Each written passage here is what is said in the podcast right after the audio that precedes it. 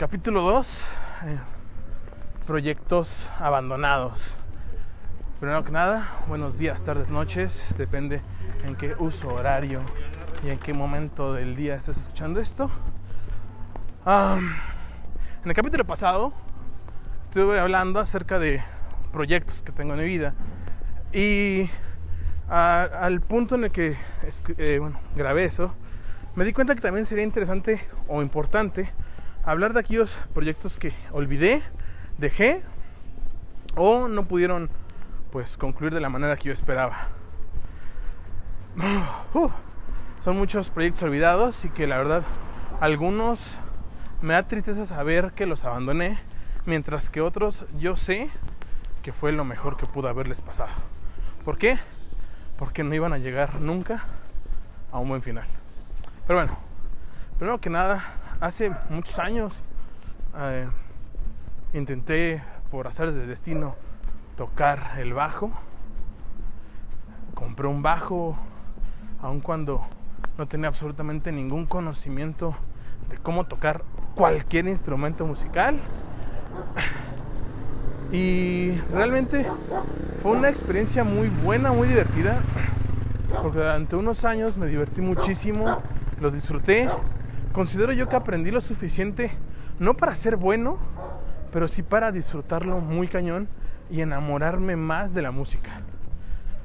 Em, al cabo de un tiempo, por razones emocionales y sentimentales, em, determiné dejar, el, dejar en general casi la música y al cabo de unos años me di cuenta que fue uno de los peores errores que pude haber hecho, pude haber cometido realmente. ¿Por qué?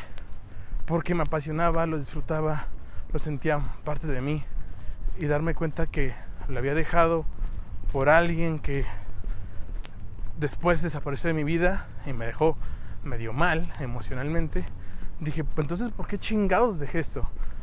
Y han pasado los años, no he vuelto a tocar el bajo, sin embargo, aprendí a tocar un poco el ukulele, aprendí a tocar muy muy poco la guitarra que por cierto es una de las cosas que quiero aprender a hacer bien. Bueno, no bien, mejor. Tocar guitarra, no, no súper cabrón, pero sí bien. y en, sí creo que aprendí a tocar eso y algunos otros instrumentos raritos como melódicas, eh, metalófonos y cositas más extrañas, exóticas tal vez. Eh, pero realmente me di cuenta que disfruto muchísimo la música y que es un proyecto olvidado que me arrepiento de haber dejado, pero que ahora pienso en tal vez volver a tomar.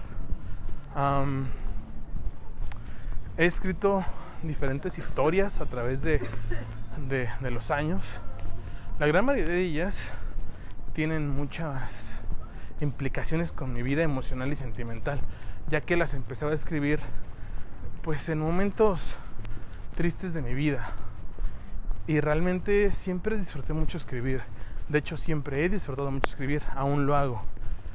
Hace algunos, muchos años, estaba escribiendo un libro que se llamaba Un sueño de tres horas, el cual en algún lugar de algún blog perdido existirá por lo menos una tercera parte de, esa historia, pero que por mala suerte tal vez, una vez mi computadora de aquel entonces sufrió una avería bastante grande y toda esa información se perdió. Entonces realmente fue un evento muy desafortunado, ya que ese escrito me gustaba mucho, más allá de que era una historia mía, me gustaba mucho y se perdió. Pero al mismo tiempo, afortunadamente, qué bueno que se perdió, porque em, era algo que me costaba mucho escribir, no por la dificultad del, del escrito, sino porque traía a mi mente muchos recuerdos que habían pasado en ese momento y pues la verdad era difícil, era pesado. Em, años después escribí Así pasa esta vida, que es un, un, mini cuento de tres partes, que fue un momento en ese, en ese entonces muy feliz de mi vida. Eh, ese sí lo acabé, lo publiqué, pero yo mismo dije, no, no, no, no, no, no, está bueno, pero no es lo que busco. Y yo mismo lo, lo bajé de, de donde estaba subido y ese sigue existiendo en mi disco duro, pero pues no, no, no me nace volver a subirlo o editarlo o algo. al mismo tiempo, años más tarde, empecé a escribir una historia que lleva por nombre Encuentro entre las hojas. Esa historia nunca la acabé, lamentablemente. Sin embargo, tengo aún guardados algunos textos en los cuales explico toda la historia de pieza a cabeza. Y tiene todos los giros argumentales, tiene todas las tragedias, todas las partes positivas. Y la verdad está en que, por una parte me gustaría volver a tomarlo, pero por otra, realmente no pasaría nada si no lo hiciera. Eh, cuando lo escribí lo disfruté demasiado. Actualmente tal vez ya no lo disfrutaría tanto, pero realmente es muy divertido ese texto.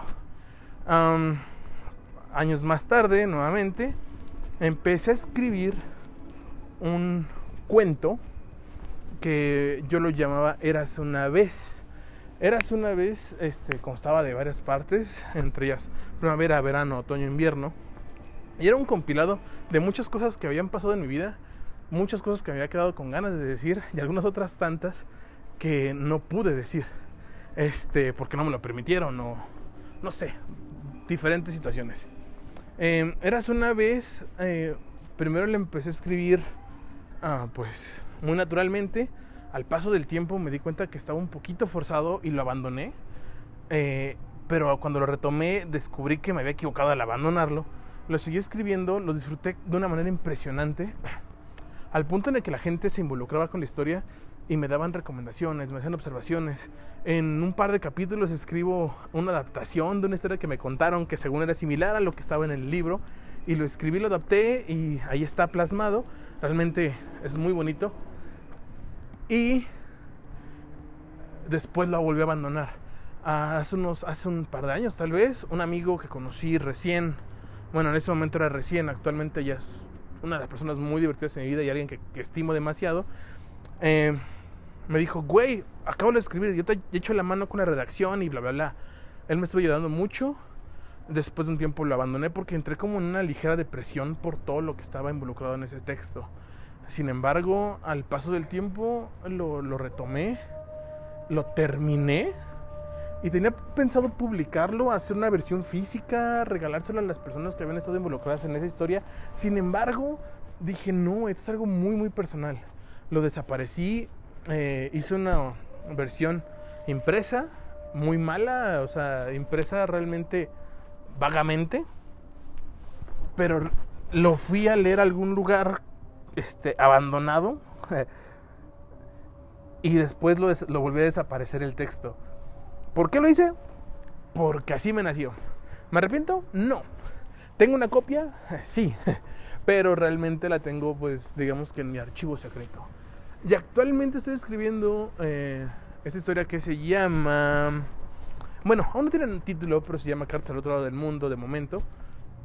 Y que ya escucharon de ella más o menos un poco en, en el podcast pasado. Y realmente hay muchas cosas.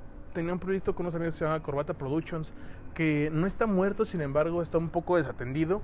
Y eso me da un poquito de tristeza, porque es un proyecto muy bueno, con muy buenos amigos y la verdad que tiene muchísimo potencial porque es gente muy talentosa. De mismo modo estoy trabajando con la gente de Radio Pánico, que igual ya escucharon en el podcast pasado que son amigos que hablamos de música y cosas de estilo y que se disfruta mucho. pero proyectos, ah, digamos que olvidados, también con un amigo algún día intentamos recuperar la música y hacer algo juntos y es fecha que de repente cuando llegamos a hablar es como de, güey, tenemos que hacer esto, tenemos que hacer esto. Desafortunadamente nunca coincidimos por diversas situaciones y no se ha dado la, la oportunidad.